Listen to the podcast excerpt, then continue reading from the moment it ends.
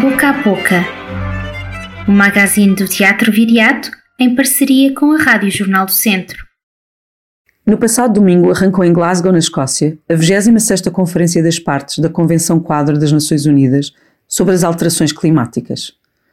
Os números que estão sobre a mesa são reveladores de uma situação limite. Mesmo com a descida de 7% das emissões de CO2 em 2020, devido à pandemia, no final do ano os valores já estavam a ultrapassar os valores de 2019 perdemos 25,8 milhões de hectares de floresta só em 2020, o equivalente a um campo de futebol por segundo, escrevem os jornais. Temos menos 13% de gelo no Ártico por década e já são frequentes os relatos de ursos polares presos em icebergs flutuantes ou a quebrarem o gelo com o seu peso, de tão fino que é. O nível médio das águas do mar sobe 3,4 mm por ano, a temperatura subiu 1,02 graus Celsius e celebrar o verão de São Martinho durante o mês inteiro de outubro arrepia qualquer pessoa mais sensível. Discutem soluções tecnológicas e políticas para reparar a saúde do planeta, enquanto plantar mais árvores e fazer menos parece ser uma das melhores opções que ninguém parece querer, poder ou conseguir abraçar. Ainda neste domingo, discutiam-se nos média a denúncia de Francis Hogan sobre o Facebook.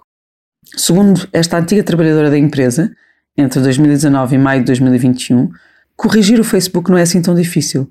Os problemas da empresa devem-se, em primeiro lugar, a uma, diz ela, pequena parte do conteúdo nas suas plataformas.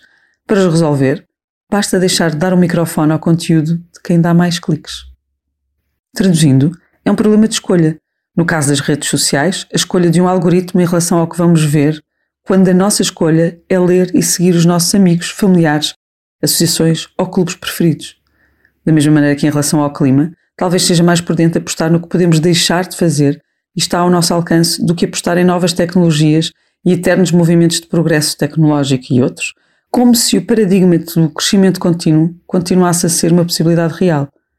Queremos resolver uma pandemia enquanto queremos crescimento económico permanente, queremos aceder a tudo a toda a hora de forma gratuita e com a maior qualidade e acesso à privacidade, queremos água límpida nos nossos rios e cidades verdes ao mesmo tempo que nos queremos deslocar de automóvel até ao café, temos acesso a tanto quando a maioria do planeta não tem acesso nem a tratamento das águas, nem a ferramentas digitais decentes. Penso no programa que temos esta semana no Teatro Viriato e penso que todas as propostas oferecem uma possibilidade de nos desligarmos da rede e de pensarmos no planeta.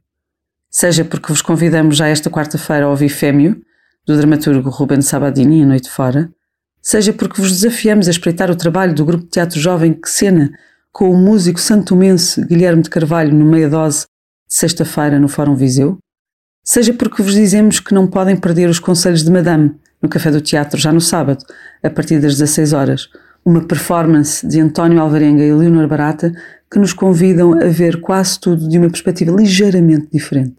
Em todas as propostas, temos mais chão, temos mais planeta e muito menos cliques. Este foi o magazine do Teatro Viriato, uma parceria com a Rádio Jornal do Centro e com o apoio do BPI Fundação La Caixa.